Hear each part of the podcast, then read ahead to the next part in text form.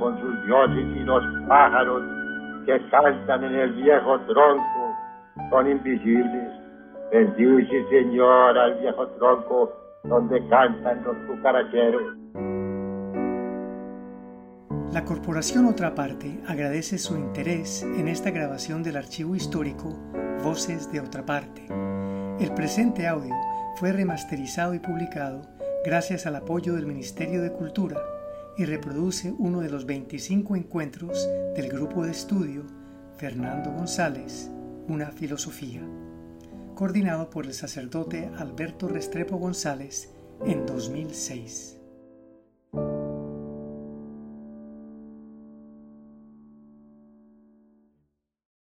Casa Museo Otra Parte, sábado 10 de junio de 2006.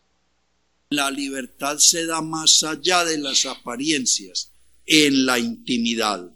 Y tercero, solo es perfectamente libre el reconciliado, es decir, el que ya concilió los opuestos. Que les he insistido mucho en eso. Si a nosotros nos ponen a responder la pregunta, ¿qué fue la propuesta filosófica, metafísica que hizo Fernando González fue esa. Viva sus pasiones, no le suya, afronte sus oposiciones. Dos, concilie los opuestos. Descubra que más allá de las apariencias no hay sino la vida que ningún opuesto tiene. Y tercero, en la medida en que usted concilie los opuestos, usted vive la intimidad o la beatitud o el neán o Dios. ¿Qué es lo que estos tres aforismos dicen? Cada verdad que viváis os hará libres en el espacio que comprende. Solo se es libre en cuanto se vive la intimidad y solo es perfectamente libre el que ya está reconciliado, el que superó opuestos aparentes y vive la realidad que está más allá de toda apariencia.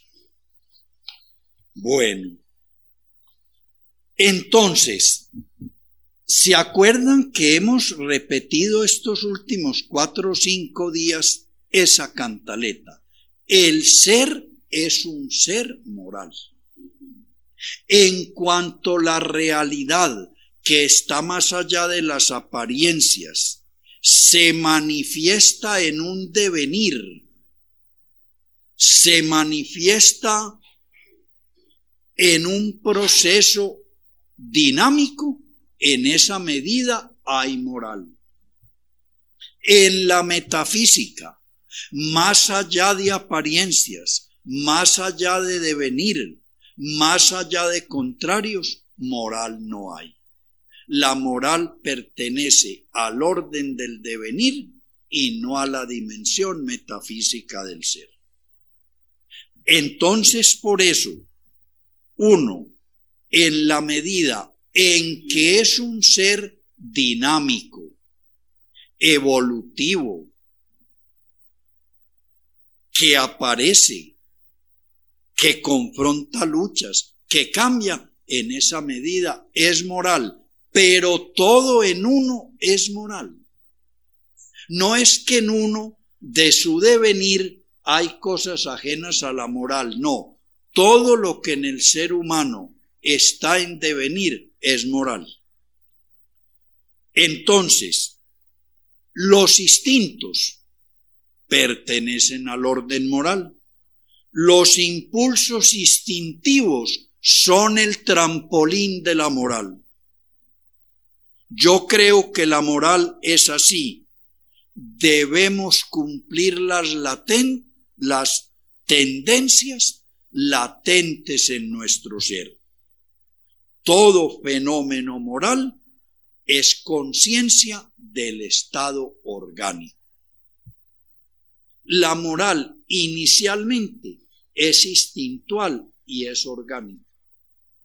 Los contenidos que maneja la conciencia para hacer juicios de moralidad o inmoralidad, para sentir remordimientos, para tener arrepentimiento, es, es decir, dolor de no hacer coherente la apariencia con la intimidad, todo eso tiene un trampolín que son los impulsos.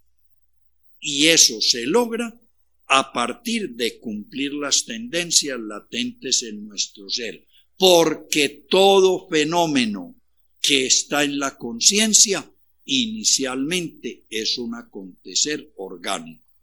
Es decir, la moral, lo mismo que la conciencia, empieza por ser organísmica, biológica, instintual, tendencial.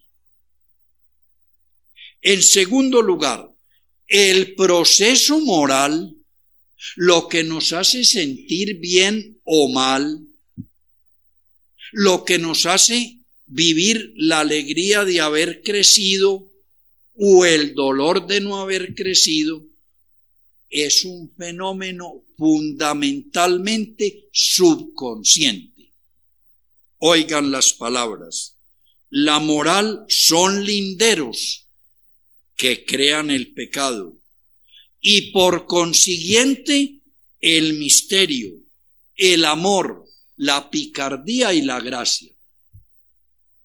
Los elementos morales son esos, pecado, misterio, amor, picardía y gracia. Y esta, la gracia, consiste en la agilidad con que el hombre se mece en la barrera que separa el bien del pecado sin dejarse ir, asomándose a lo prohibido. Toda la lucha moral está en eso, en que yo tengo una estructuración que me permite fijar linderos, construidos a base de eso, de misterio, de gracia, de picardía, de pecado. Y yo, en mi dinamismo, en mi evolución, quiero ser más, desarrollarme más, crecer más. Y ahí se constituye el mundo moral. Pero eso, le repito, se construye subconscientemente. Oigan este texto tan bonito del remordimiento. Se trata de sucesos internos, de motivaciones, de vida subconsciente. Yo nunca me propuse nada con Tony y sin embargo ahora comprendo que mentalmente la mente fisiológica e instintiva pecaba. Nos engañamos a nosotros mismos, o sea, la conciencia, pero uno no puede engañar a su mente instintiva. Usted lo que quiere, quiere. Lo que desea, desea. Lo que lo atrae, lo atrae. Lo que le parece gracioso y hermoso, le parece gracioso y hermoso. Lo que lo motiva, lo motiva. Usted ahí no se puede meter mentiras. A nivel de conciencia usted puede ensayar meterse mentiras. No, yo obré bien, aunque usted siente que no obró bien. No, yo me realicé, aunque usted siente que no se realizó. Pero a esa dimensión subconsciente, orgánica, instintual, tendencial, orgánica, usted no la puede engañar. Eso lo que quiere, quiere, lo que le repele, le repele, lo que le atrae, le atrae. Sigo leyendo el testigo. Si ahora yo fuera a morir, diría, hasta aquí no pequé. Hasta aquí fue el lógico desarrollo de las motivaciones y maneras que me dieron mis abuelos, las hermanas de la caridad, los jesuitas y la sociedad toda. La subconsciencia es la que peca y prevarica. Así pasa con los jueces que viven prevaricando, pero honradamente. Como Fernando era abogado, bien sabía lo que estaba haciendo. Así pasa con los jueces que viven prevaricando, pero honradamente. Prevarica la mente instintiva. La compasión nace por asociación de emociones y se va prevaricando poco a poco. ¿Qué está diciendo Fernando? Que uno no peca racionalmente, que uno no elabora un palique de proposiciones racionales para ir añadiendo premisas, sacando conclusiones y ciñéndose a exigencias lógicas, sino que uno va enhebrando, ensartando, intercomunicando pulsiones instintivas, motivaciones inconscientes y va haciendo las cosas. Y apenas las hace, va empezando a decir, obre bien, obre mal, esto fue justo, esto fue injusto, para no condenarse uno a sí mismo. Podríamos decir de otra manera, el prevaricador es aquel que reviste de legalidad, de bondad y de justicia los impulsos instintivos, orgánicos, que subconscientemente tendió a realizar.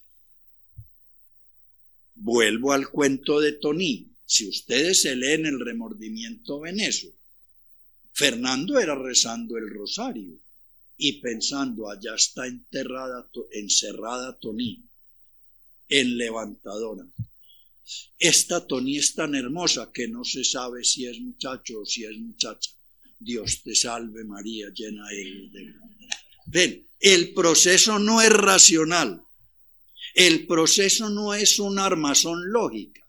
Yo, cuando hice lo que hice, impulsado por esa tendencia, entonces después quiero justificarme ante mi conciencia y armo la prevaricación. La armazón lógica, conceptual, jurídica, moral es conciencial, pero la tendencia que me lleva a realizar los actos es instintiva, fisiológica, orgánica y subconsciente. Sigue diciendo ya en cartas a Stanislao, estamos en el fondo del hombre. Es que el fondo del hombre es moral. El hombre en cuanto es ser que deviene, todo él es moral. Estamos en el fondo del hombre.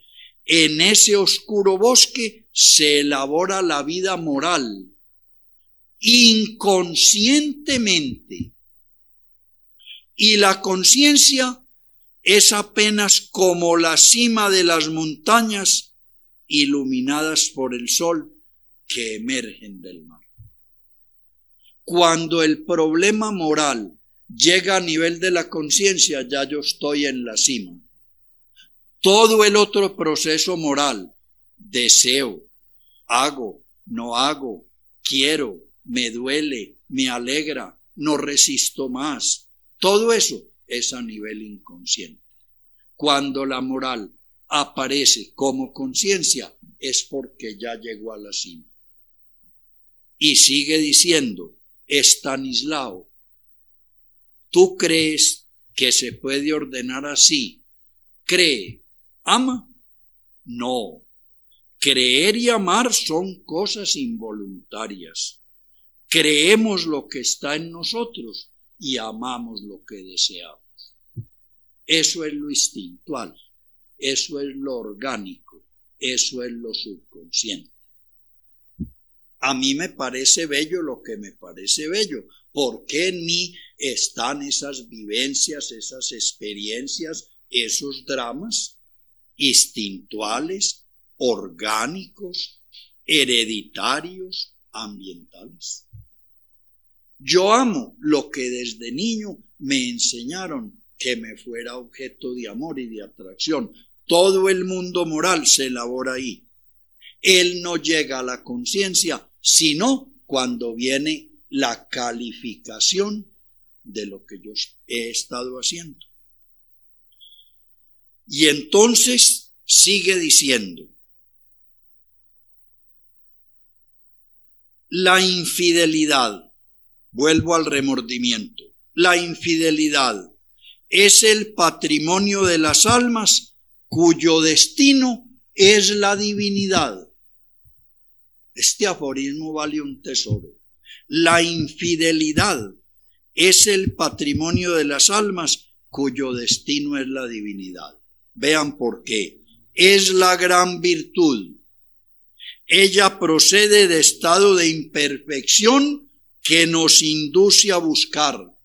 Los hombres infieles tienen por venir. Pero ojo pues, no es infidelidad pues solo a la hija de mi suegra, es infidelidad a todo. El que busca este camino de fe, pero quiere otro mejor. El que busca esta profesión, pero ve que se puede realizar más en otra.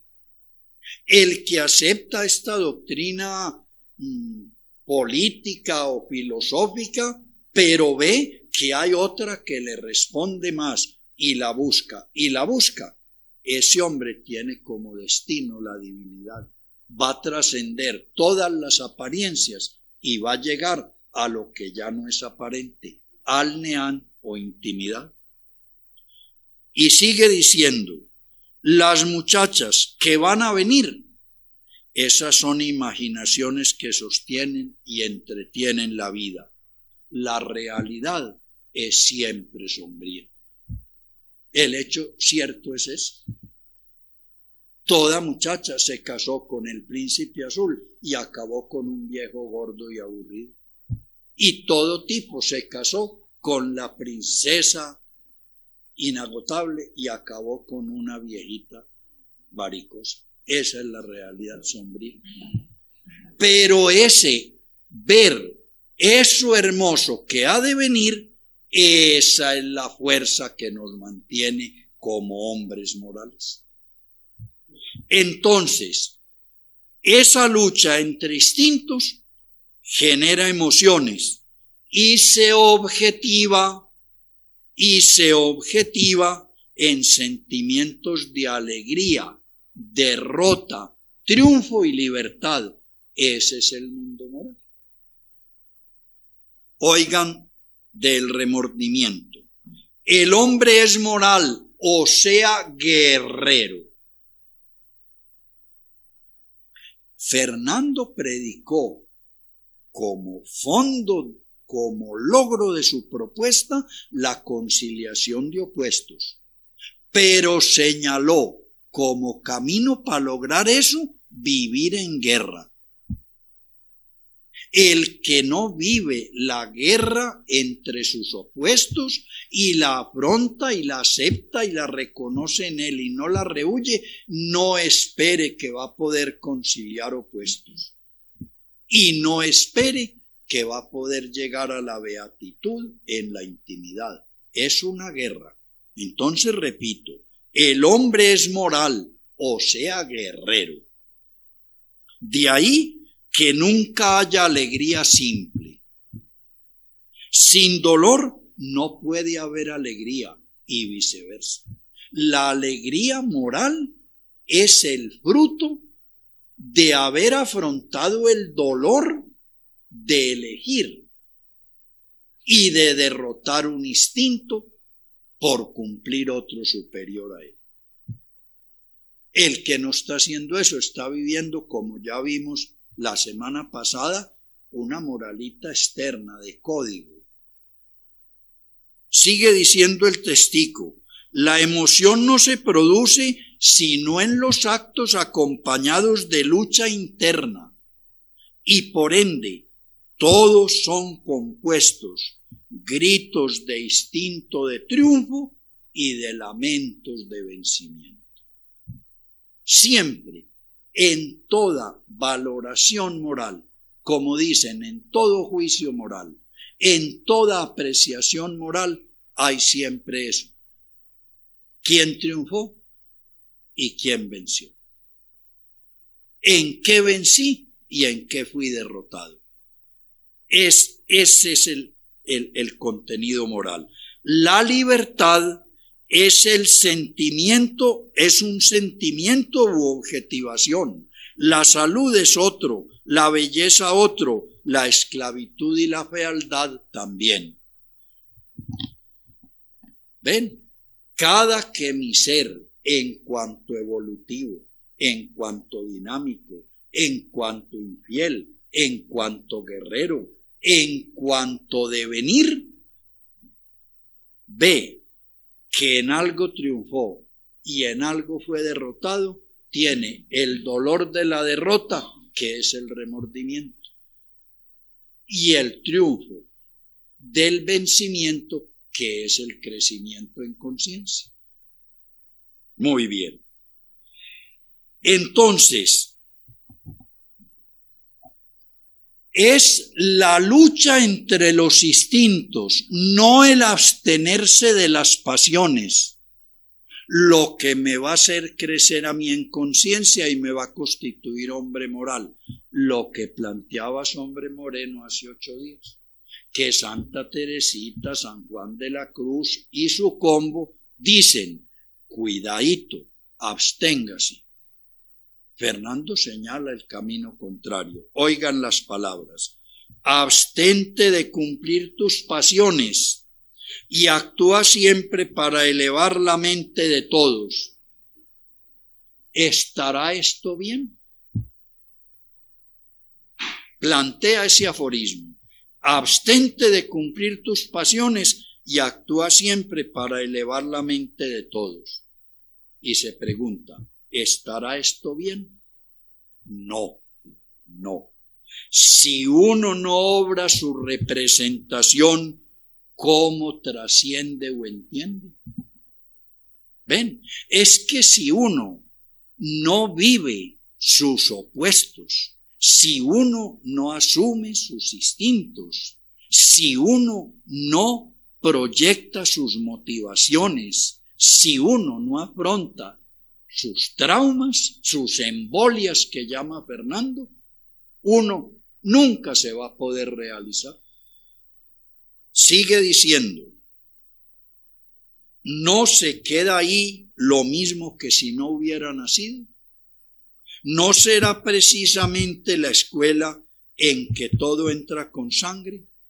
No será eso el bautismo de sangre y de fuego decididamente es una escuela y el lema es el viejo que siempre he temido.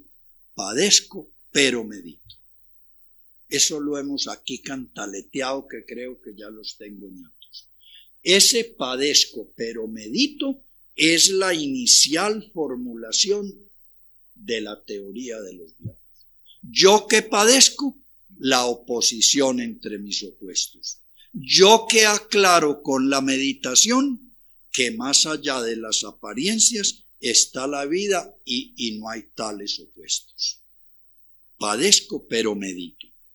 Los filósofos que pretenden darles a sus discípulos los frutos cosechados por ellos conceptualmente, ¿no cometen acaso el pecado de formar códigos, joyas muertas con que se adornan las bibliotecas de los estudiantes.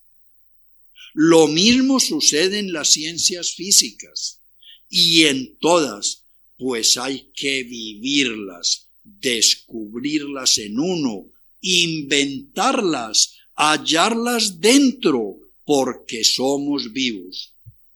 De lo contrario, se tiene el arriero, que va hoy a Manizales en avión, pero está completamente desmoralizado. Ese es el asunto.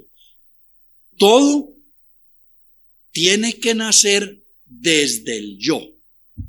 El crecimiento tiene que ser de adentro para afuera, no de afuera para adentro. No es solo en el campo moral, en el científico también. A mí volverme científico no es enseñarme todas las fórmulas ya descubiertas, ni hacerme aprender de memoria la resolución de los teoremas ya hecha, sino enseñarme a que yo mismo, por un proceso propio, descubra por qué fue que esas leyes se formularon, que yo vea esa realidad científica dentro de mí. Sigue diciendo el testigo, que es del libro de los viajes o presencias. Nadie pasa al cielo llevado. Se tiene que parir a sí mismo en agonía. Oigan qué hermosura esto. Uno, si quiere realizarse, llegar a la intimidad, llegar al neán, superar las apariencias, estar más allá de contradicciones aparentes, estar más allá del mundo de los conceptos prefabricados, tiene que parirse a sí mismo en agonía y nadie le puede ayudar a uno a agonizar. Agoné, agoné en griego es lucha. Las luchas de los luchadores en el gimnasio eran agoné. La lucha de la gente que se estaba muriendo, el terror de morirse, el miedo de morir, era agoné. Las luchas de los retóricos peleando a ver quién vencía a quién a base de argumentos era agoné. Toda lucha es agonía. Entonces, oigan, el mundo moral es ese. Parirse uno a sí mismo en agonía porque nadie puede ayudar a agonizar. Se muere solo y se nace solo. Somos negocios íntimos y la representación es social.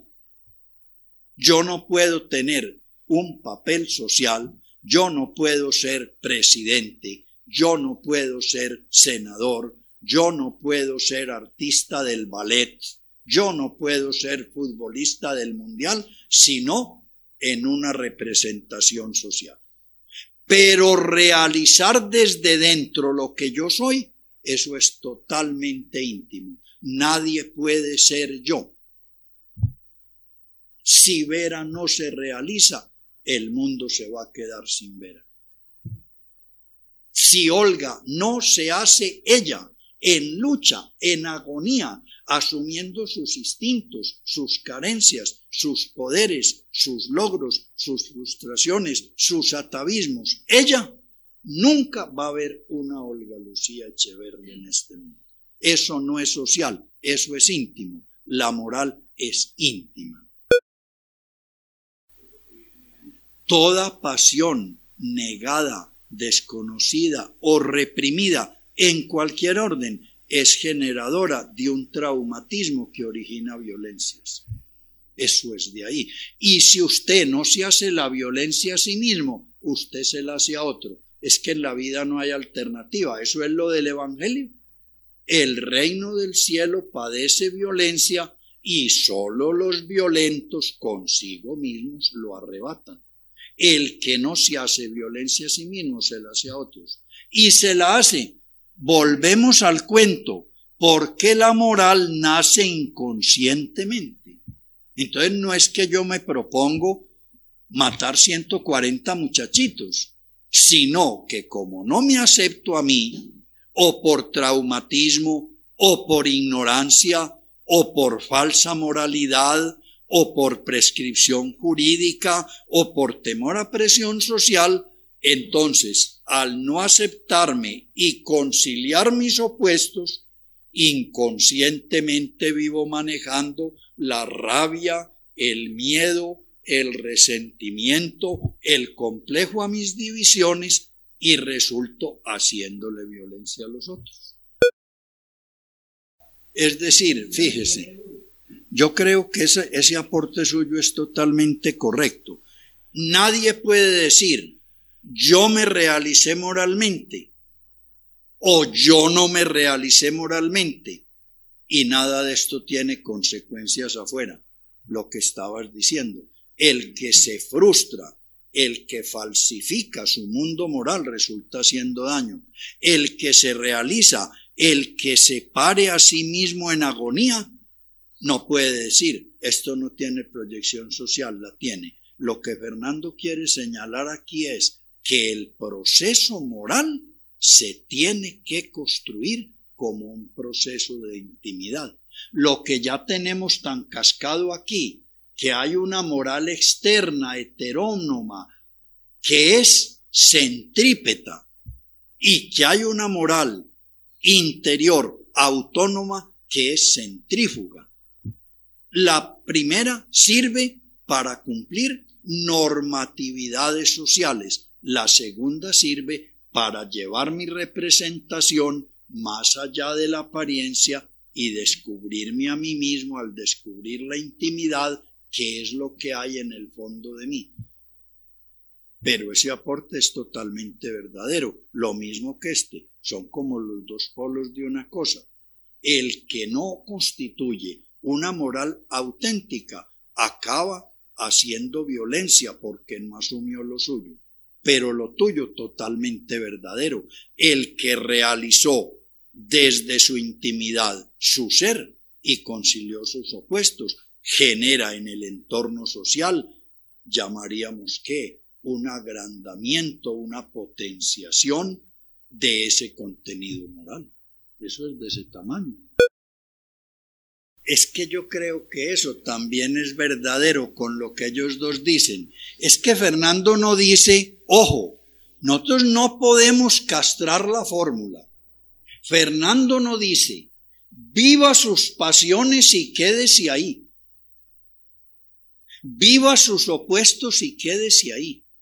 Asuma sus instintos y quédese ahí. Un viaje pasional hecho, bien hecho, lo lleva usted al otro lado, ¿no? Haga el viaje pasional que le permita hacer el viaje mental, que es conciliar opuestos.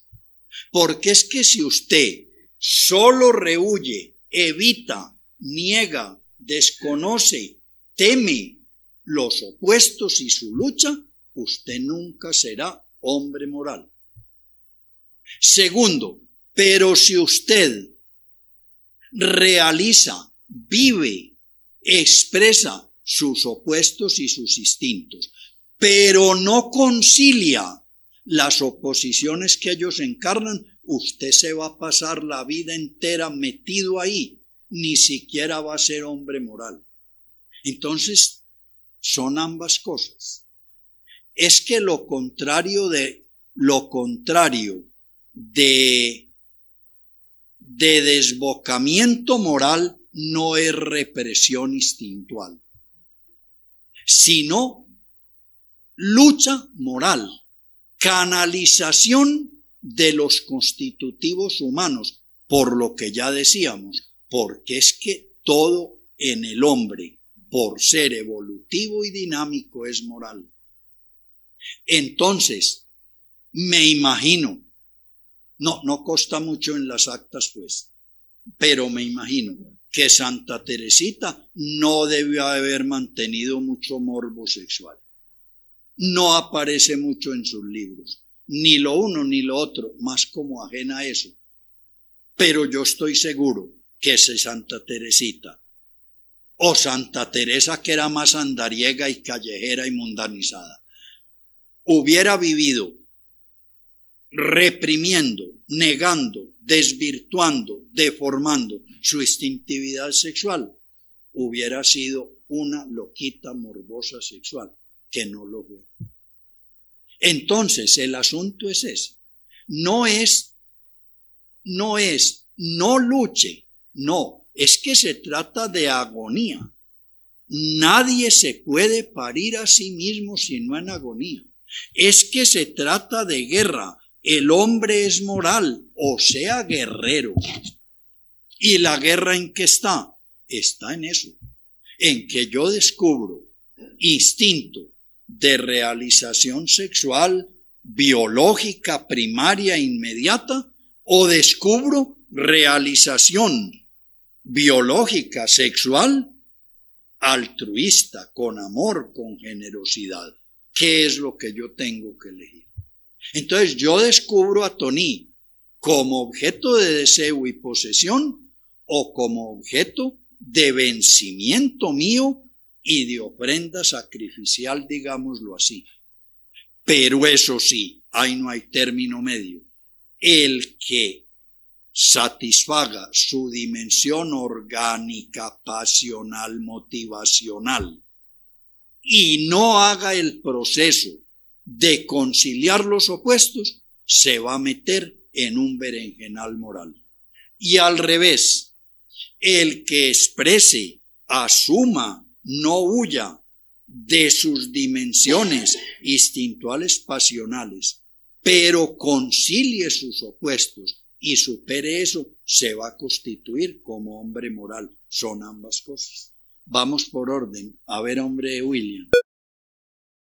Mire, es que hay una cosa que es endiablada de trabajar con Fernando.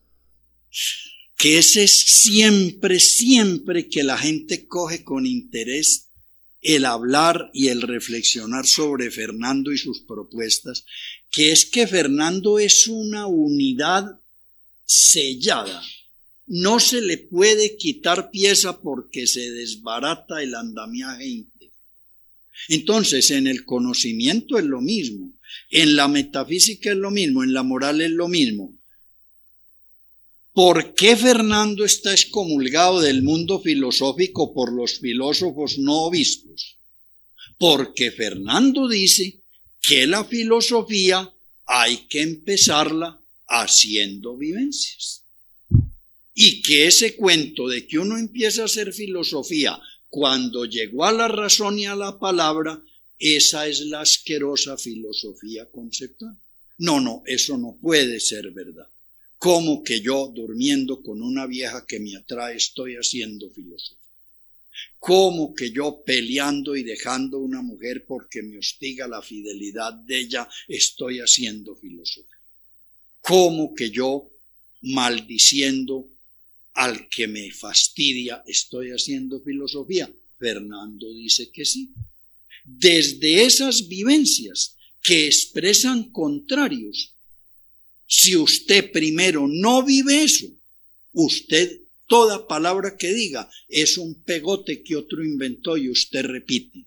Usted tiene que vivir eso y entender por qué vivió esa división y superar la división y expresarla con una palabra nacida de usted. En el orden moral volvemos a lo mismo. La moral no nace de que yo pienso, de que yo juzgo, de que yo valoro, no. La moral nace de que yo tiendo, deseo, temo, tengo, hablemos a lo Freud, pulsiones, soy motivacional. Si eso no se diera, moral no podía haber de base. Dos, dos. La moral, inicialmente, ¿a qué me lleva a mí? A vivir mi, mi desafinamiento pasional. ¿Con Tony o con Margarita? con Tony soltera o con mi esposa casada, rezándole el rosario a la Virgen María Virgen o pensando en deshacerme de la virginidad de Tony Virgen. Ahí está el mundo moral. Así yo no haya dicho ni bueno, ni malo, ni santo, ni pecado, así yo no haya mirado ningún código que juzgue sobre eso.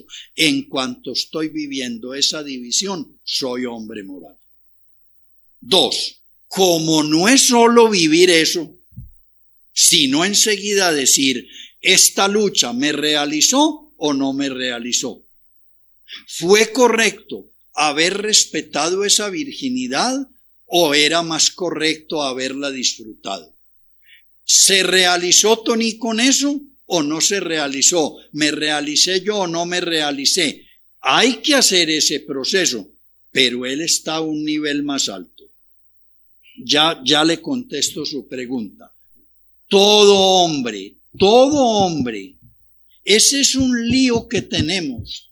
Yo llevo 43 años confesando con ese dolor en el alma. Créame, me duele eso. Todos los seres humanos tenemos sindéresis. ¿Y qué se llama sindéresis? La capacidad de decidir correctamente sobre nuestra acción moral. El ser humano con naturalmente, por el hecho de tener la capacidad moral, tiene la capacidad de decidir correctamente en el campo moral. Bueno, minado eso por medio ambiente, por factores hereditarios, por fallas psicobiológicas, cómo no. Pero todo ser humano tiene intereses. Entonces, el que no está obrando inmoralmente, el que no tiene una perversión psicológica, el que no lo traumatizaron la mamá y la monja que lo preparó para primera comunión, él puede obrar correctamente en el campo moral. Si eso no existiera, moral no podía haber. Eso sí, que, nos resulta tanto eso aquí con tanta razón, es que la moral, también lo dice Fernando, tiene una proyección al campo social. Oiga, los actos humanos son morales y su moralidad se aprecia por la motivación, no por la instintualidad. La gente vive confesándose de eso. Yo he confesado 43 mil personas si me ha ido mal. Y toda la pelea ha sido esa. Es que yo siento deseos sexuales. ¿Y qué quiere sentir? Es que yo siento reacciones de ira. ¿Y qué quiere sentir? Eso no es lo moral. Lo moral viene en lo motivacional.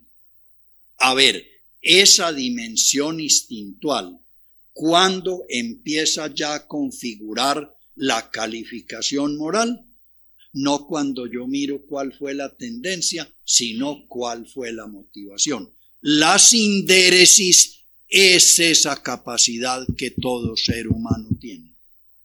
Bueno, a riesgos pues de meterme yo de bobo en un avispero me voy a meter. ¿Quién tiene hoy la buena sindéresis? ¿El papa que dice que de control natal nada o la gente que dice en un mundo superpoblado tiene que haber control natal. Ahí tiene que haber un problema de sindéresis. Bueno, si va y pierde el Papa, qué pesar del Papa. Si los que se equivocaron fueron los de la gente, qué berraquera la del Espíritu Santo iluminar tanto ese viejito y dejar en el oscuro seis mil millones. Pero uno de los dos tiene que tener ahí un problema de sindéresis. Esa es la sindéresis, que ante situaciones de decisión ética concreta, el hombre no está en el vacío, sino que tiene la capacidad de juzgar acertadamente.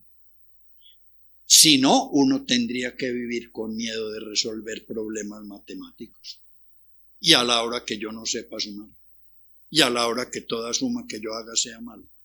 Y a la hora que yo no sepa sacar una raíz cuadrada ni encontrar un coseno ¿Qué desastre hago yo con programar la resistencia de este puente? No le dé miedo que usted no es un, un, burro sumador. Usted tiene una lógica matemática que le permite hacer cálculos correctos.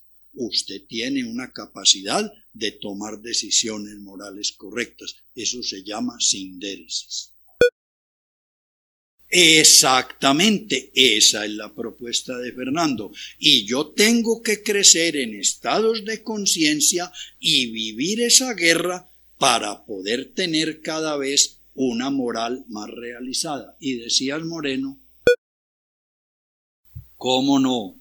Ahí me tiene las embolias que van a determinar el asunto moral.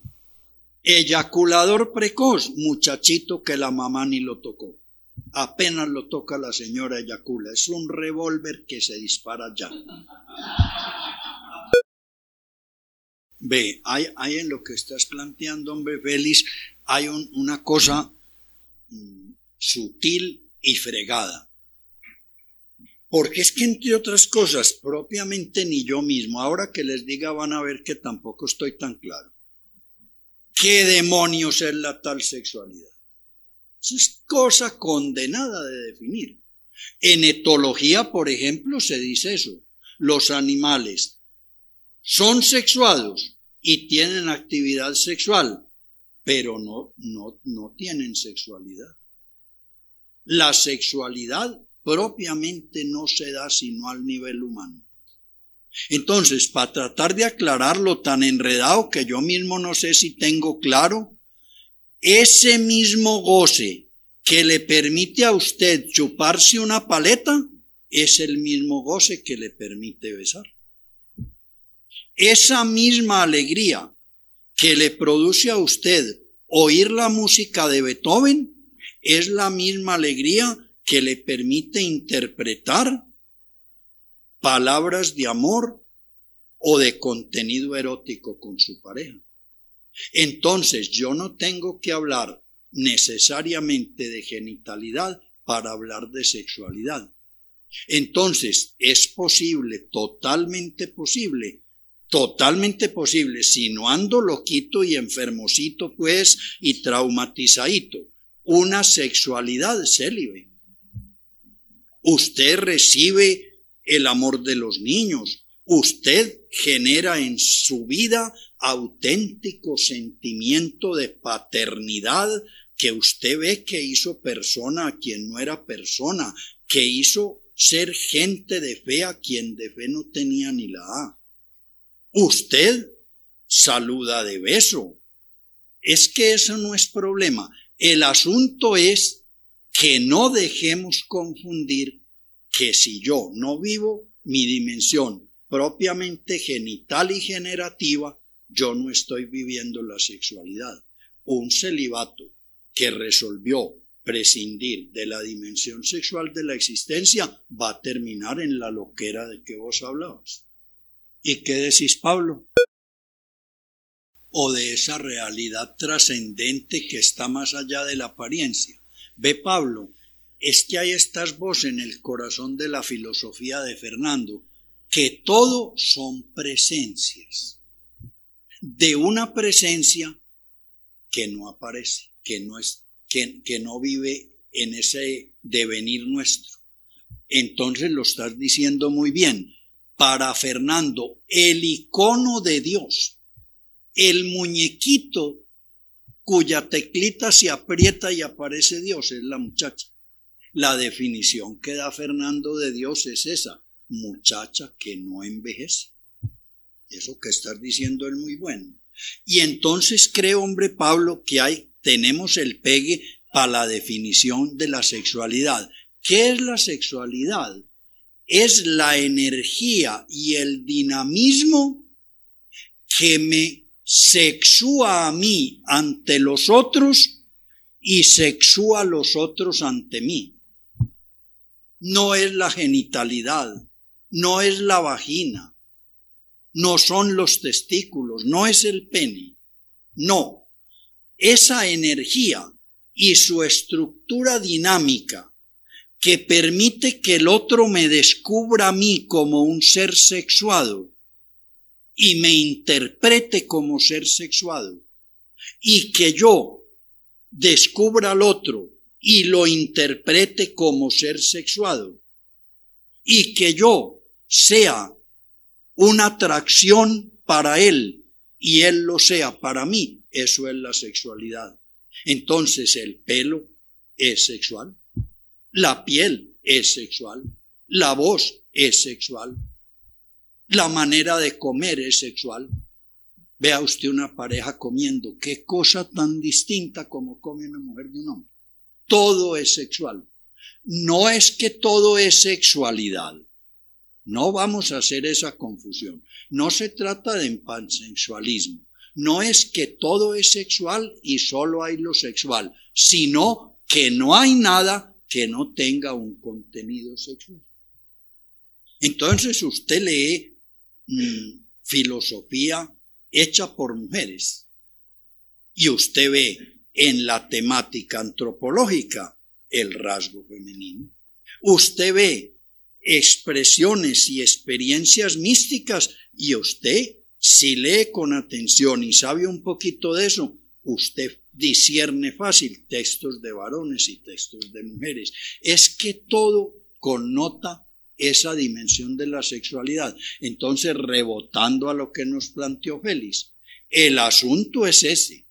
O es posible vivir los contenidos sexuales de mi corporalidad, de mi psiquismo y de mi espiritualidad o poder simbólico sin actividad genital o el celibato es un absoluto absurdo. No diría siquiera el celibato, la fidelidad de pareja. Porque prácticamente hablando, al que viva con juicio lo que se comprometió, la diferencia que maneja un célibe con el que no es célibe es una persona. Entonces, e, ese zafarrancho que nos arman tanto a los curas se lo podíamos armar a los casados. ¿Por qué tanto enredo si usted tiene una señora? Es que el problema no es sino de una señora. Lo que se pase de ahí se volvió un lío. Bueno, pero sigamos nuestra crónica. Hace rato yo... Yo, yo entiendo muy bien lo que usted dice y propone, pero le repito, lo que yo conozco es que todos pero esto, pues, esto sí yo lo defiendo como gato patas arriba. No puede haber una moral generalizada. No puede haber una moral absolutamente objetiva. La moral por su naturaleza misma comporta la subjetividad. Yo le pongo un caso, Gandhi. Para Gandhi era una tortura no serle fiel a su mujer y de cristiano no tenía ni un pelo. Ese es un camino. Pero hay pues un montón de gandicitos de menor escala que yo que no soy tampoco San Agustín he conocido y manejado. Eso es muy difícil decir. El que es fiel a su pareja la desprecia, la aborrece, la maltrata, de bonita se le vuelve fea. Eso no, eso no se puede generalizar. En lo contrario tampoco.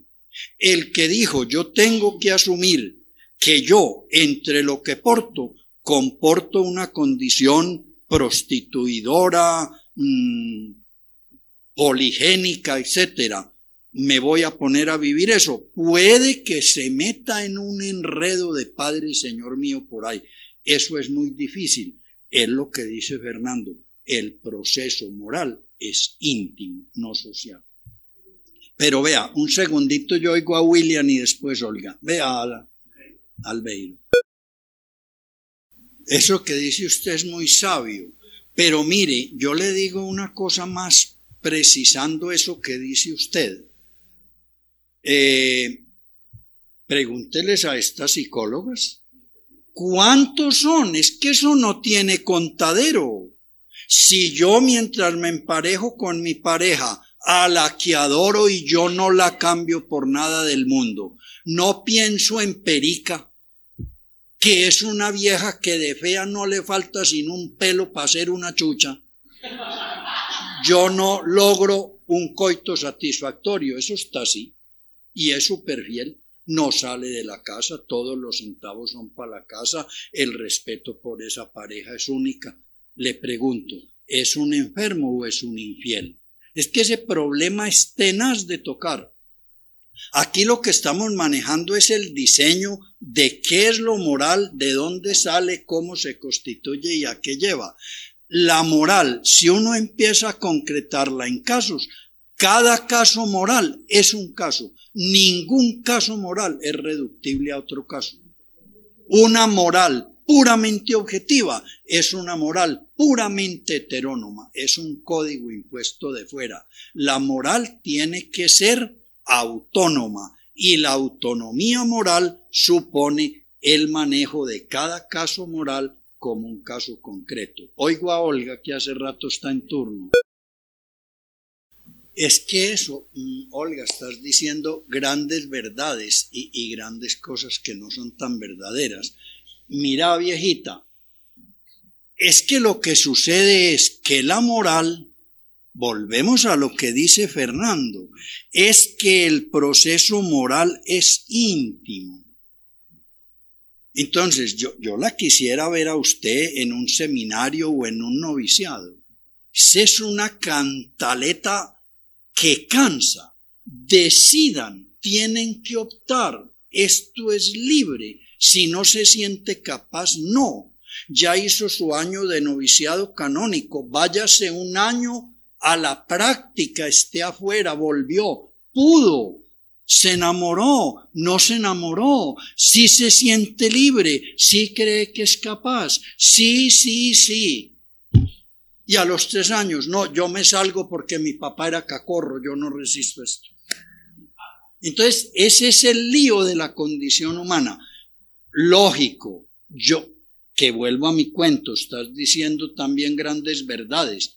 Yo si fuera papa, yo daba el decreto. Queda el celibato absolutamente libre, no es ley universal. Pero yo se lo juro, si, si yo duro un poquito y usted más que yo, vamos a ver qué está pasando hoy en la iglesia, aunque caigamos en esto tan clerical y tan bobo.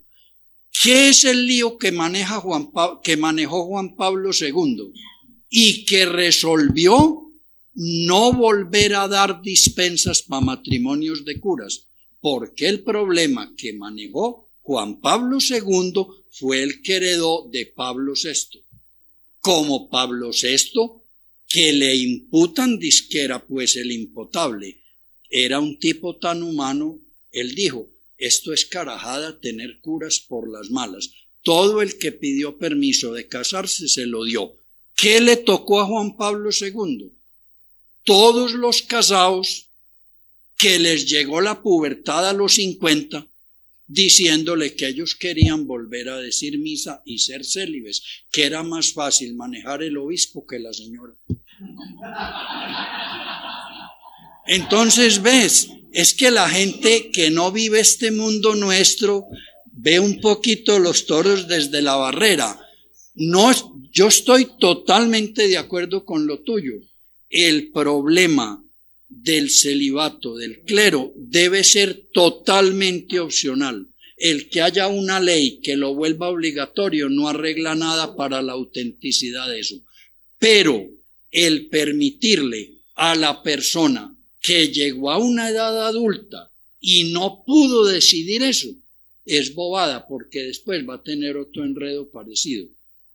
No estoy diciendo que ciento por ciento del clero que se salió anda en esas. Hay gente que no pudo ver a tiempo, hay gente que no recibió una formación adecuada, hay gente que tenía unos temores y cuando pudo dejar que su pobre cuerpo funcionara, vio que sí funcionaba. No es que estamos anatematizando el que renunció a eso, pero lo que les quiero insistir yo es eso. No, no es verdadero que la gente que está diciendo hago el voto de castidad lo hizo coaccionada porque no había sino esa ley. No, ni que quien lo hace siempre encuentra que esa fue su respuesta. A mí me decía una señora de un curita en Dorada que Monseñor Duque Villegas, que era mi obispo, muy muchachito yo, muy recién ordenadito, a mí me llamó eso la atención que un viejito de esos tan prudente a un mocosito que era yo de unos 27 añitos me hubiera dicho una vez por allá en una parroquia, hombre, fíjate que se va a casar fulanito. Hombre, tan mal casadito. Si ellos me dejaran que yo les ayudara a conseguir una mujercita mejor, yo creo que les iba más bien. A los años me encontré yo con la señora de ese tipo, y le pregunté cómo le iba con su matrimonio y me dijo, ay padre, no sabe lo bobito que me salió el marido que me consiguió. Esas palabras tan lastimosas, no sabe lo bobito que me salió el marido que me conseguí. Bueno, te oigo, Erika. Mira, Erika, pero creo que por el camino tuyo y con el aporte que estás haciendo caemos a lo que Fernando propone que es que la moral tiene que ser una guerra entre unos contrarios desde la intimidad y no desde códigos impuestos de fuera para que nos libere de opuestos y nos lleve, que es donde vamos a terminar, pero ya estoy con nervios de que hoy tampoco vamos a acabar, en que vivimos una moral que está más allá de bienes y de males. El que vive una auténtica moral está liberado de códigos y de normas, pero no porque vive inmoral o porque vive perdidamente, sino porque está más allá de eso.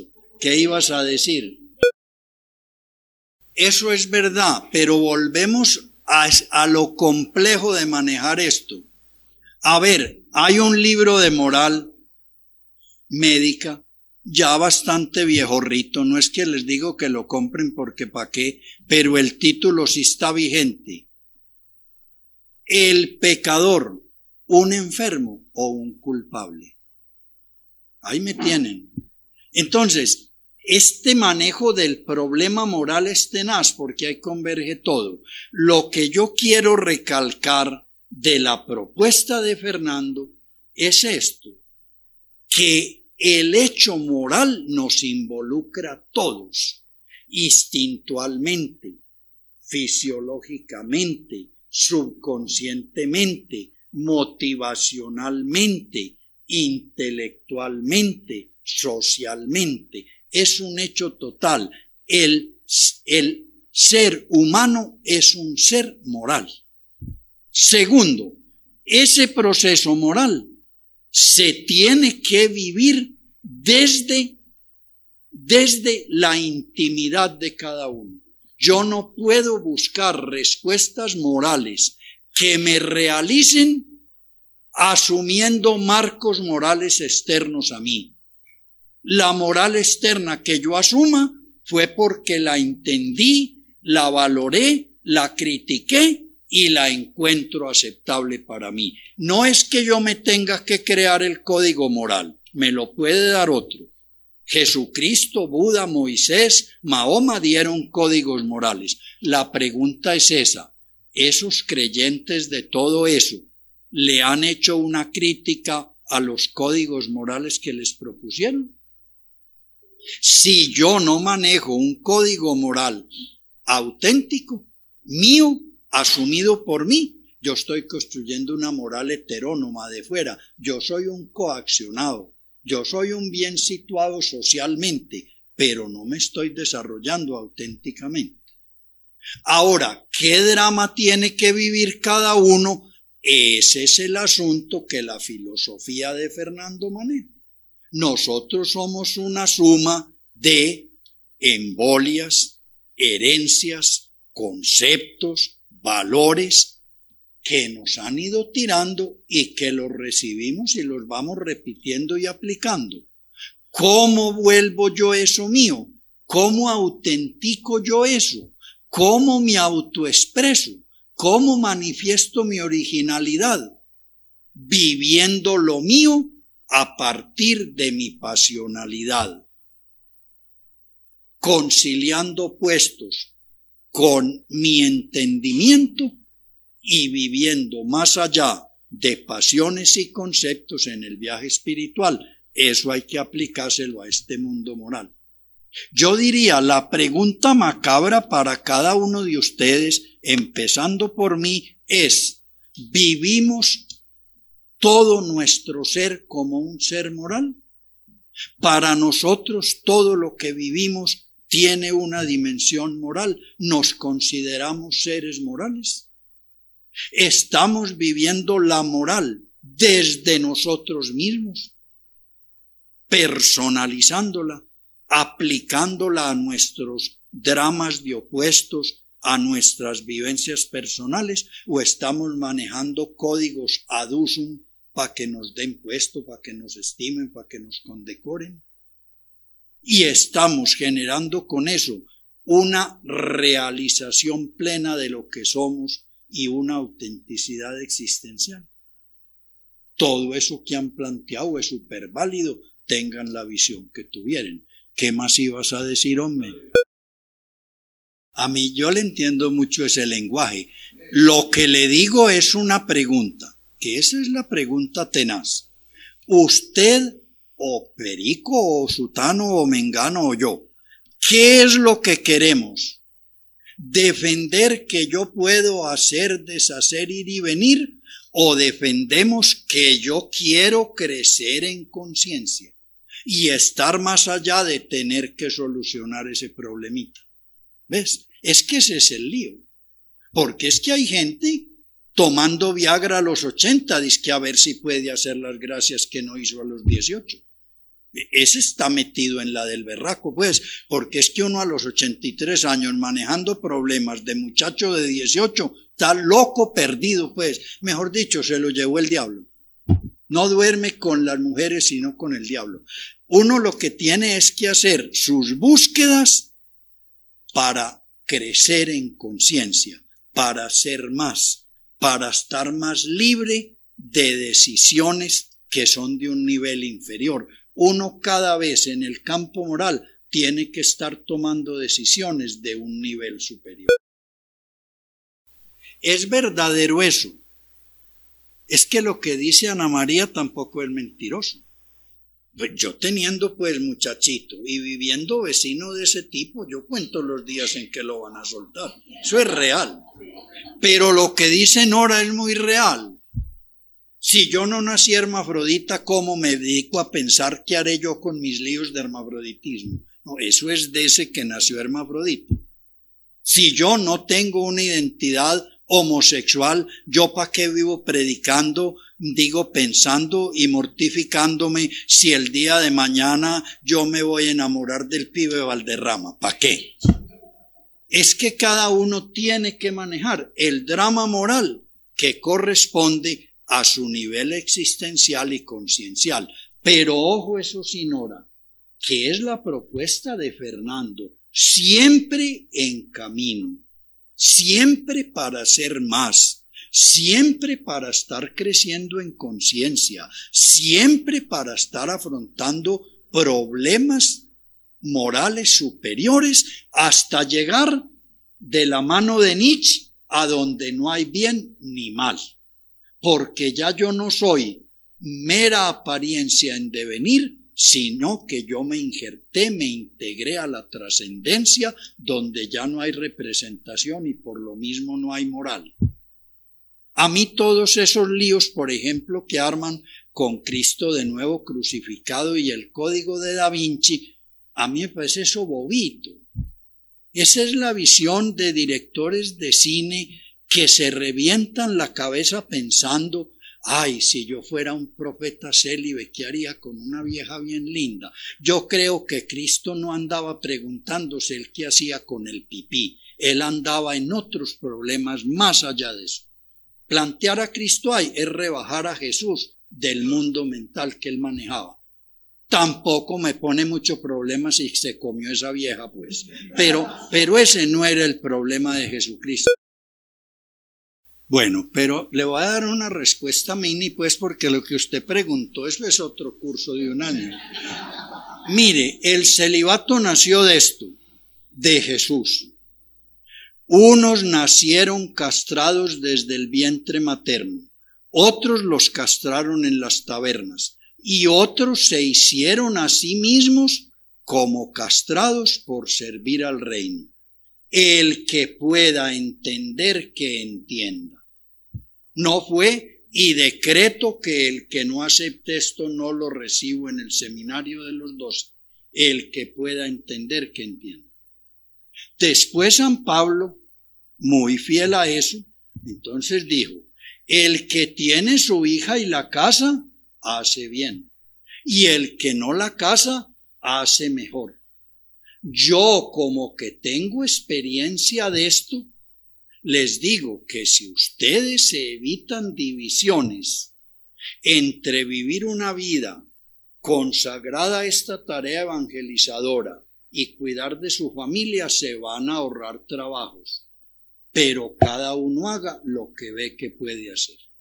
El que casa a su hija no hace mal, pero el que no la casa hace mejor. Segundo origen. Tercer origen, Creían pues que el reino de Dios, el fin del mundo, Cristo y sus ángeles, eso era para allá.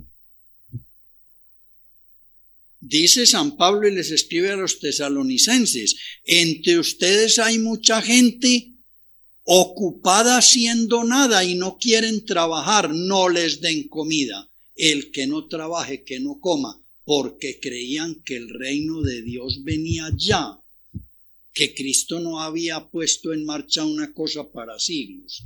Entonces resolvieron que como esto ya se iba a acabar, no pagaba la pena vivir constituyendo un hogar. De ahí nació, de ahí nació.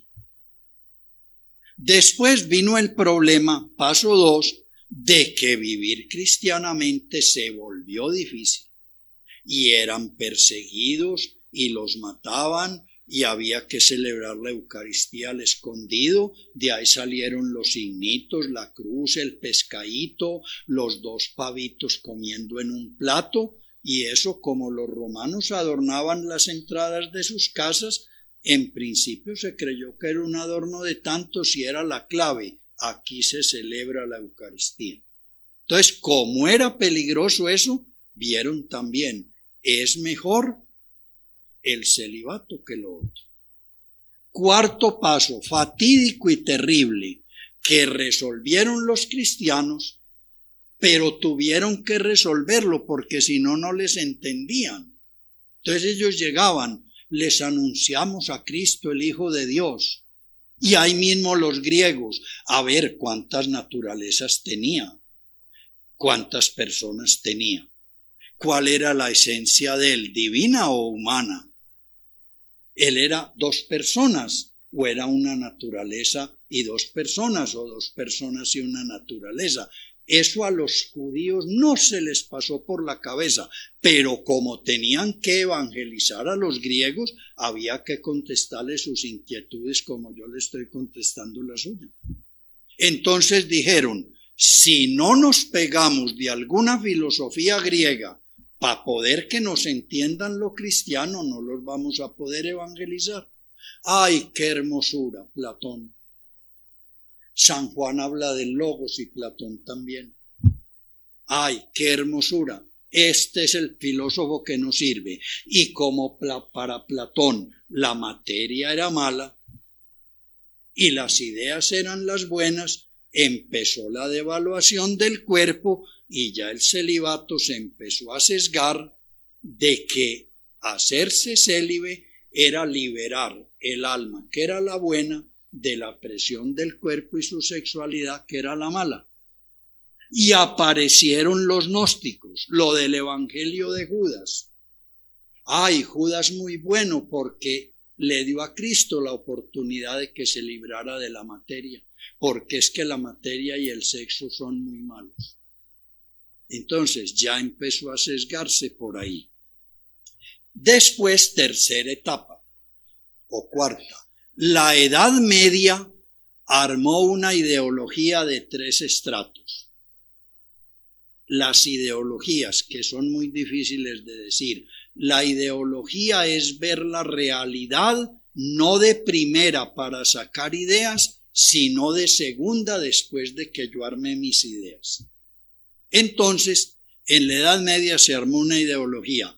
En, las, en la sociedad humana hay tres escalas los que trabajan en el campo duramente, los que consiguen su platica descansaditamente en otros trabajitos mejores, la gente de la cultura y del comercio, y los jefes de la sociedad, clero y nobleza.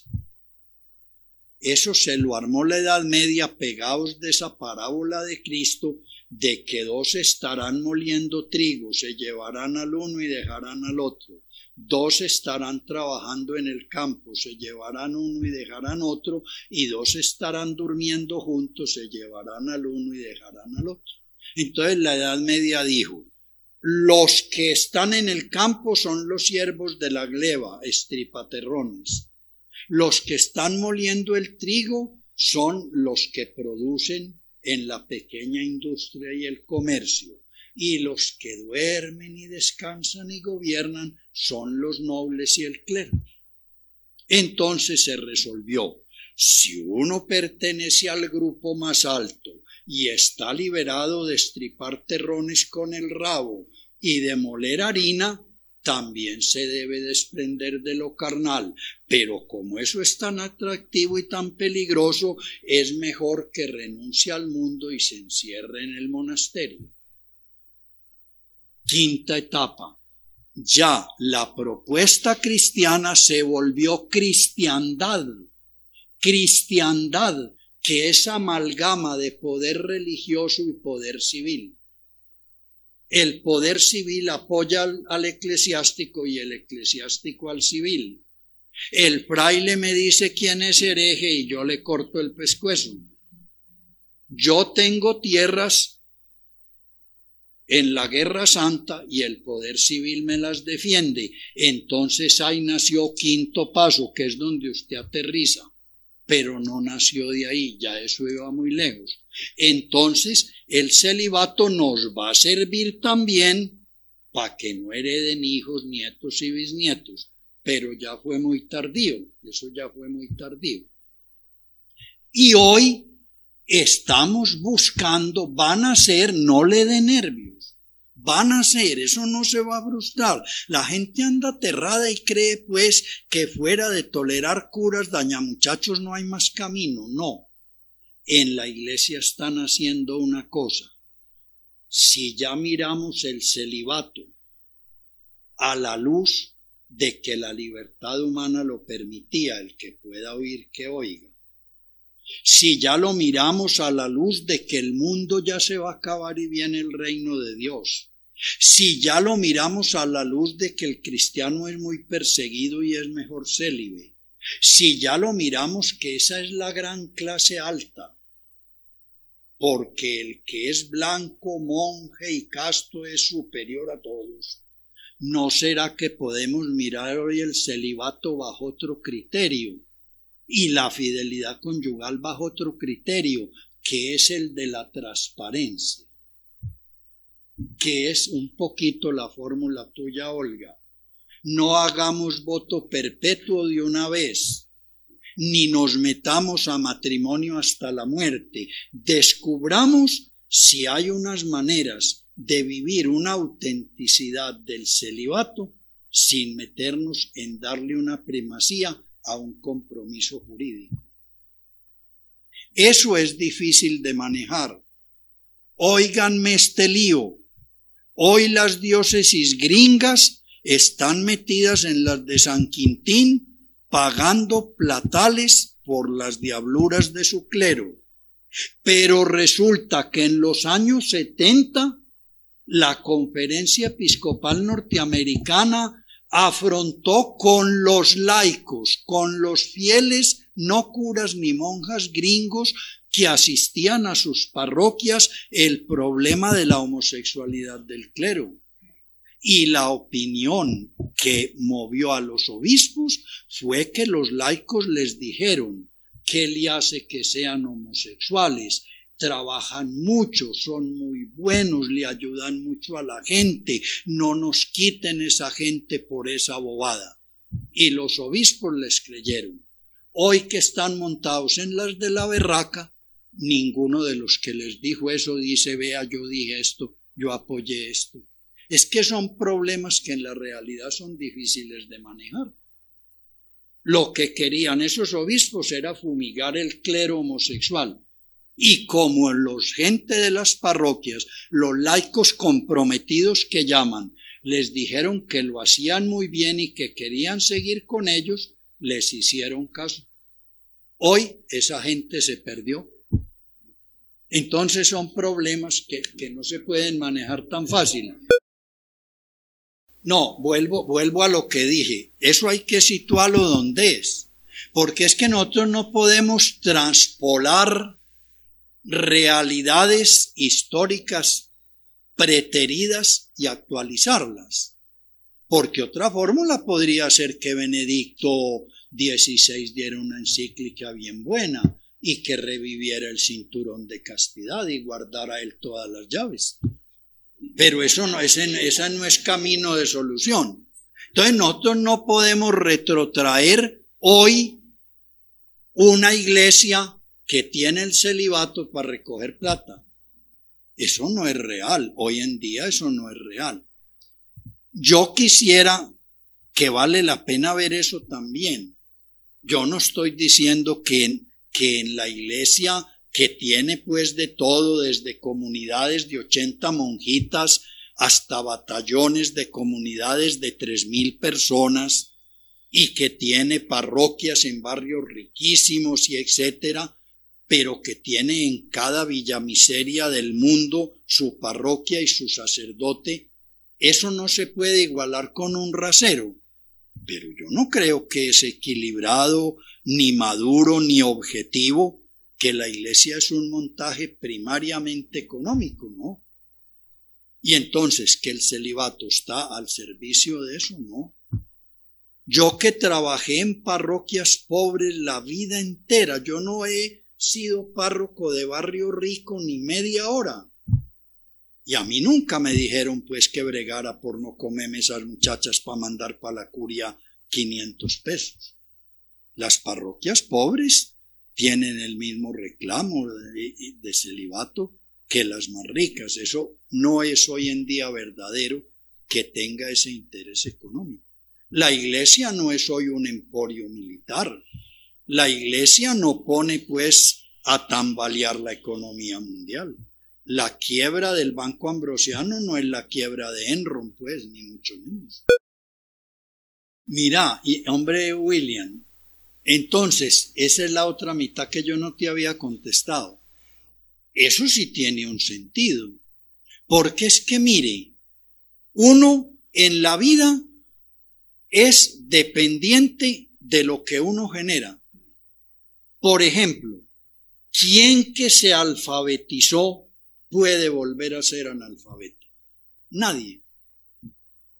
¿Quién que no ha vivido, que ha vivido una experiencia sexual, puede volver a tener la conciencia y la mentalidad de quien no la ha vivido? Allá ya no hay regreso. El librito del Apocalipsis dice una cosita muy sustanciosa y muy olvidada, que el Cordero lleva un séquito de gente que nunca perdió su virginidad y que ellos van cantando un cántico que solo ellos saben cantar. Entonces, no le hablo solo del que es célibe, le hablo también del que es puto. No crea usted que un hombre de prostitución o una mujer de prostitución tiene la mentalidad de una novicia virgen. Olvídese pues. No crea usted que la mujer que fue despreciada porque amó feamente, turbiamente, malamente a su hombre, o el hombre que fue votado, marginado, menospreciado porque fue ruin y vil en su amor, tiene la misma mentalidad del que vivió la plenitud de una vida de pareja bien vivida. Entonces, la comportamentalidad social, la comportamentalidad sexual determina un qué, un flujo, un bagaje de elementos simbólicos, de elementos conceptuales, de elementos axiológicos, de elementos afectivos que el que no vive eso no tiene. Entonces, por decir algo, mm, no es que el que tiene vida de pareja está condenado a ser bruto, a no tener vivencias religiosas, a mantener una moral baja, no. Pero el los elementos con que va a trabajar son distintos. Entonces, yo vuelvo a mi cuento. La paternidad de uno desde este oficio mío es que eso es real. Es que la gente lo siente a uno que uno es un padre de ellos en lo que han vivido. Es que yo he experimentado eso un millón de veces, dicho con verdadero amor. Padre, es que usted para mí es más papá que papá. Padre, es que cuando yo me metí de adolescente en ese lío sexual, nadie me iluminó a mí lo que usted me iluminó. Yo soy una mujer que vale la pena hoy por usted. Usted ahí fue más papá que yo. Y vea, el otro fue el papá, puso el espermatozoide para esa muchacha y todo. Vivía con la mamá de esa muchacha. Fue un señor que vivió toda la experiencia de ver crecer a su hija. Y uno, desde lo que vive, es capaz de tener un enfoque, de tener unas ideas, de tener una visión del problema que los otros no tienen. Eso es como difícil decírselos. Yo sin tirármelas pues de ser gran místico que se eleva orando, yo sé que yo puedo orar de una manera que un señor casado no puede orar porque yo no tengo que ponerme a orar manejando el problemerío que un marido, papá y suegro manejan. Yo eso lo sé. La manera como las hijas de Eva lo pueden ver a uno, que no es el marido de nadie, que no es el que comparte vida sexual con nadie, esa es otra manera de mirarlo y de situarlo a uno con amor, con amor, y sintiendo uno amor por ellas también, pero es otra cosa. Y lo que dice la teología del celibato, que es eso es como muy etéreo, no sé si a ustedes les parecerá muy raro, pero estamos anunciando cómo va a ser la vida futura. Señor, usted dice que casarse con una sola, y este tipo que tuvo siete viejas, ¿cuál le va a tocar en el reino de los cielos? ¿Qué van a hacer con las otras seis? Que usted dice que con una sola. Hombre, no preguntes bobadas. Allá no se van a casar ni van a pedir las mujeres en matrimonio. Estamos anunciando eso. Bueno, el celibato, para que no sea mentiras, debe conllevar una obediencia a la iglesia y un desprendimiento de la riqueza. Entonces, uno ser célibe para ver cuánto dura un macho con ganas de vieja, eso no vale la pena. Pero uno ser célibe porque uno trabaja desprendidamente y pasan 40 años y uno no es un rico y uno no anda detrás de las pollitas más bonitas de su comunidad a ver a cuál coge por ahí tropezada, eso sí tiene un sentido. Entonces es en ese otro contexto de una vida desprendida y de una obediencia a lo que Dios, no lo que el obispo Perico, lo que Dios le pide a uno, que generalmente se canaliza detrás de ese tipo. Entonces, cuando uno pone su vida para servirle al que va necesitando de uno, sin enriquecerse a costa de él, y para amarlo con un amor libre y desinteresado, uno encarna psicológica, moral, religiosa y socialmente una figura distinta. Eso tiene un sentido. Albert Schweitzer, pues, el gran médico de los leprosos de la Varene, premio Nobel de Paz. No, no, no, no, esto no se justifica. Que yo sea un médico afamado y rico en Europa y premio Nobel y los leprosos muriéndose en el África sin nadie, me voy con mis leprosos y mi clavicordio a tocar a vaca. Ese tipo allá, solo, casto, sin cobrar nada, eso encarna una cosa que no la encarnaría un médico casado, cobrando, etc. Es que es un contexto lo que ese celibato encarna, no es el solo hecho de no penetrar una vieja yo creo que estás aportando una cosa muy buena y es que nos pones a las puertas de la globalización. Estamos entrando a la cultura global y la cultura global comporta el pluralismo. Eso no es un invento, ni es una palabra, ni es una moda. Entonces, lo que estás diciendo no es mentiroso. Solamente que hay de taquitos, acá está el mundo judío. El mundo judío también era monogámico y monoteísta. Entonces es una cosa judeo-greco-romana. Pero hay la cosa que el mundo se globalizó y en el panorama y sobre el tapete está el mundo poligámico y politeísta. Entonces, eso es lo que tenemos por vivir. Esa es la convocatoria. ¿A qué vamos a llegar? Yo no sé bien, pero eso es cierto. Estamos a las puertas de eso. Nosotros no podemos caer en facilismos. Ay, que se va a acabar la religión católica. Ay, que entonces como el cura dañó a ese muchachito, el catolicismo se acabó. Ay, que no falta sino que el cura, el papa de Roma, le cojan una vieja en el Vaticano y esto se acaba. Eso es mirar con mirada de lora tuerta. No, el cristianismo o la propuesta de fe, cristiana o no, entra ahora a meterse en un proyecto, que es el proyecto de un mundo global, pluralista, posmoderno, informático. Vamos a ver qué va a pasar. Eso tiene que tener una salida. Entre otras cosas, porque desde las diferencias ahí está la igualdad. Entonces, cuando San Pablo dice, no hay sino un Dios, en Él vivimos, nos movemos y existimos. ¿Qué está diciendo? Lo mismo que las culturas politeístas. En el mar hay un Dios, en la tierra hay un Dios, en las nubes hay un Dios, en el agua hay un Dios, en todo está Dios. Cuando el islamismo dice, fidelidad es guardar ante el número de mujeres que usted mantiene el mismo respeto y el mismo amor que usted tiene por Alá.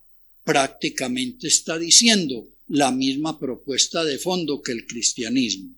El hombre debe amar a su mujer como Cristo amó a la iglesia y la mujer debe amar a su marido como la iglesia amó a Cristo. Es entonces al, al encontrarse esto y parangonarse, vamos a tener que dar un paso en ese tipo de cosas con un pero fregado, que eso está sin contestar. Y es si sin ideología se puede vivir.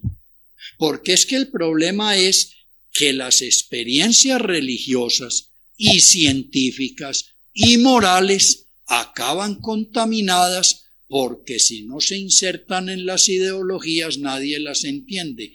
Lo que vos llamas la moda es propiamente la ideología. Entonces, si yo no hablo dentro de una ideología, nadie me va a entender de qué estoy hablando. Y si me meto a la ideología, la ideología se trasciende y en qué queda lo que yo hablé. ¿Cómo no? Pero eso no quiere decir que cuando una ideología se agote, no van a ser otra cosa. Yo le daría a usted una pista sobre eso. Lo encartaos que están hoy los gringos sin el socialismo real. Ellos creyeron que dañando esa putería cochina que tenían en la Unión Soviética iban a acabar con el socialismo. Y como el socialismo está más allá de eso, ahí les están haciendo de las manos de los zapatistas, de los Chávez, de los Evos, y no van a poder contener esa cosa, porque eso es verdad. ¿Quién sabe qué irá a resultar? perfecto. El mundo no es unipolar, el mundo es cosmoteándrico, el mundo es holístico. Eso es lo que están haciendo. Pues eso es lo que vivimos. Eso ni chistes, hombre, eso es lo que es, es una historia triste. Bueno, muchas gracias.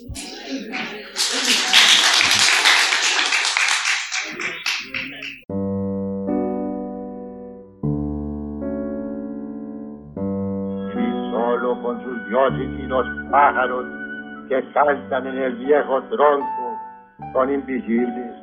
Bendice, Señor, al viejo tronco donde cantan los cucaracheros. La Corporación Otra Parte agradece su interés en esta grabación del archivo histórico Voces de Otra Parte. El presente audio fue remasterizado y publicado gracias al apoyo del Ministerio de Cultura y reproduce uno de los 25 encuentros del grupo de estudio Fernando González, Una Filosofía, coordinado por el sacerdote Alberto Restrepo González en 2006.